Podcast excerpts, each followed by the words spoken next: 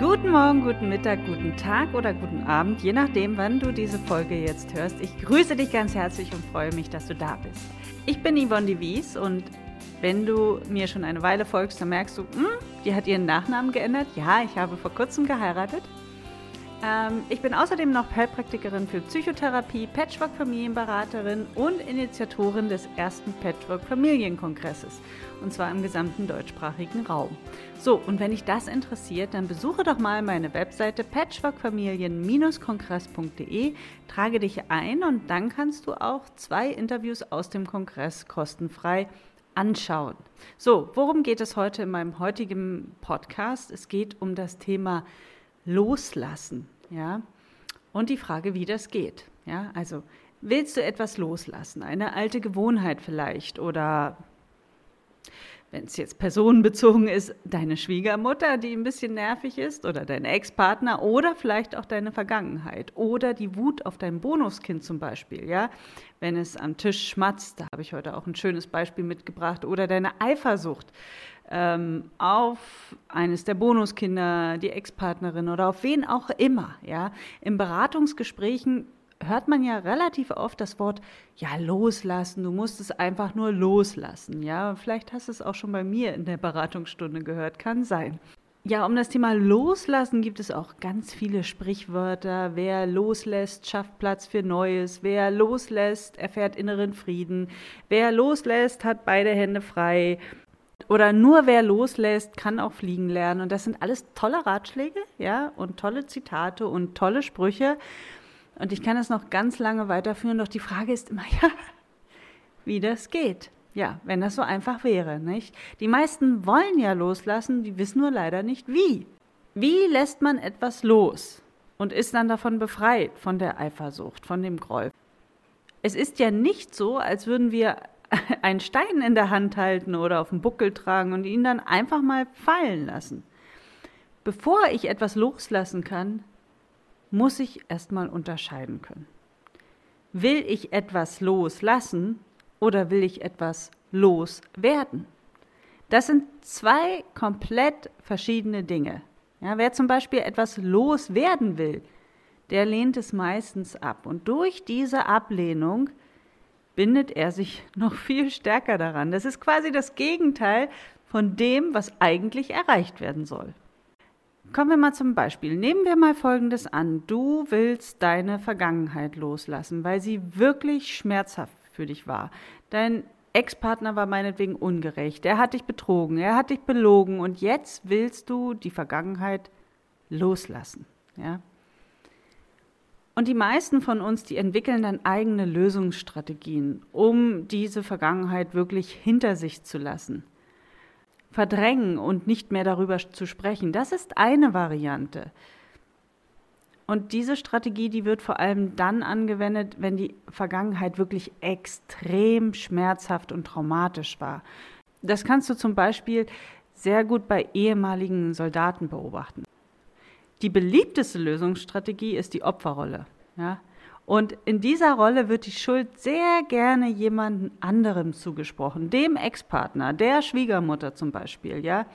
Der Ex-Partner ist dann schuld an allem, was in der Vergangenheit geschehen ist. Ja? Man selbst ist natürlich unschuldig und leider auch häufig sehr unfähig, den eigenen Anteil zu erkennen, ja, der da mitgewirkt hat. Das Blöde an dieser Strategie ist, je stärker du in der Rolle des Opfers verharrst, die Schuld also jemandem anderem zuweist, umso mehr hältst du diese Person in deinem Leben fest und alles, was dich mit ihr verbindet. Ein Loslassen ist so überhaupt nicht möglich. Du bleibst quasi an diesen Menschen gebunden. Um etwas wirklich loslassen zu können, ist es wichtig, seinen Frieden damit zu machen. Und Frieden findet man nicht, wenn man die ganze Zeit mit dem Finger auf jemanden anderes zeigt, ja, sondern Frieden findet man, wenn man sich mit seinem eigenen Anteil beschäftigt, der dazu beigetragen hat, dass du in diese schmerzhafte Situation hineingeraten bist. Und das erfordert natürlich sehr viel Reflexionsvermögen. Und wer darin geübt ist, der kann sich sehr gut selbst helfen. Dennoch ist es definitiv leichter, wenn du dich dabei unterstützend beraten lässt. Ja, wenn du dir jemanden hilfst, der mit dir gemeinsam durch diesen Prozess geht. Ja. Ich möchte dir jetzt mal fünf Fragen mitgeben, die dir helfen können, ähm, schon mal so in diesen Reflexionsprozess reinzugehen und diese Arbeit für dich zu machen. Erste Frage, wofür war das, was dir damals passiert ist, gut? Und was hat es dich gelehrt? Was könntest du lernen, wenn du die Opferrolle aufgeben würdest? Und frage dich mal, wenn du sie nicht aufgeben möchtest, wenn du immer wieder merkst, du rutscht immer wieder in diese Rolle rein, du ähm, bist immer wieder dabei, den anderen zu beschuldigen, dann frage dich doch mal, was ist so attraktiv an dieser Rolle? Ja, und frage dich auch, was würde es dich kosten, die Rolle aufzugeben? Und was kostet es dich, daran festzuhalten? Ja, häufig und das wird dir jetzt nicht gefallen, dass ich dir das sage. Häufig sind es Kinder in Erwachsenenhaut, die nicht bereit sind, Verantwortung für das Geschehen wirklich zu übernehmen. Ja, jemand anderes möge es bitte tun, damit man selbst verschont bleibt. Wenn ich heute Paarbeziehungen beobachte, und meine erste Paarbeziehung war genauso, ja, ich nehme mich da nicht raus. In Beziehungen finden sich sehr häufig zwei hungrige Seelen, nach bedingungsloser Liebe, also nach der Mama, nach einem Papa. Ja? Nicht selten sind Beziehungen unbewusste Notgemeinschaften. Gib du mir, dann gebe ich dir. Solange du mich liebst, liebe ich dich. Und wenn du mich nicht mehr liebst, dann hasse ich dich. Diese unbewussten Muster führen nicht selten in wirklich schmerzhafte Erfahrungen. Und wird man sich ihm bewusst, verlieren diese Muster meistens schon so ein Stück weit an Substanz. Ich möchte dir mal noch ein weiteres Beispiel aus meiner Beratungspraxis mitgeben, ja, um zu verdeutlichen, wie sehr wir unbewusst gesteuert werden.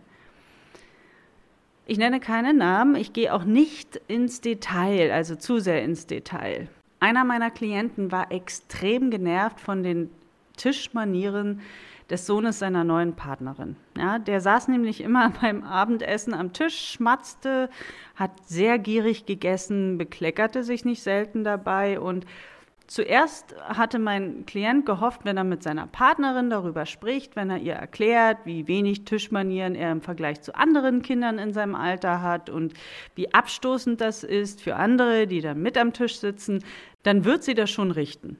Ja, und nun kam die Partnerin natürlich auch in so eine komische Situation. Ähm, sie hat ihren Sohn immer wieder ermahnt, fühlte sich aber auch emotional immer so zwischen zwei Stühlen sitzend. Und es kam immer häufiger zu Konflikten und zu angespannten Situationen beim Abendessen. Ja. Und dann hatte sich mein Klient überlegt, was er machen könnte und hat gedacht, er versuchte einfach mal dieses Verhalten zu ignorieren. Ja, er wollte wirklich gelassen bleiben und seinen Groll und seine Abneigung auf den Jungen wirklich loslassen. Das Problem war nur, die wuchsen. Er hatte nämlich das Gefühl, das Schmatzen würde immer lauter werden und er empfand das Verhalten des Sohnes auch zunehmend als Provokation. Ja, und daraufhin erfolgte ein weiterer Lösungsversuch, Sie hat nämlich als Familie kurz beschlossen, sie essen dann nur noch getrennt voneinander. Also zuerst ist der Sohn mit seiner neuen Partnerin und dann ist er mit seiner Partnerin. Und wie man sich denken kann, ist es absolut unpraktikabel im Alltag und ja, diese Strategie führte zunehmend zu Unmut, vor allem bei ihr, ja, weil das war ja keine wirklich gute, dauerhafte Lösung im Alltag. Und so war mein Klient wirklich verzweifelt und wusste überhaupt nicht, wie es ihm gelingen könnte, seinen Groll loszulassen. Und jetzt beginnt der spannende Teil meiner Arbeit. Denn wenn etwas oder jemand mich so sehr triggert, dass es wirklich schmerzt, dann erfahre ich im Grunde genommen immer mehr über mich selbst als über den anderen. Ja, mein Klient und ich haben diese Trigger mal gemeinsam ergründet. Ja, er selbst hatte nämlich auch Gewichtsprobleme.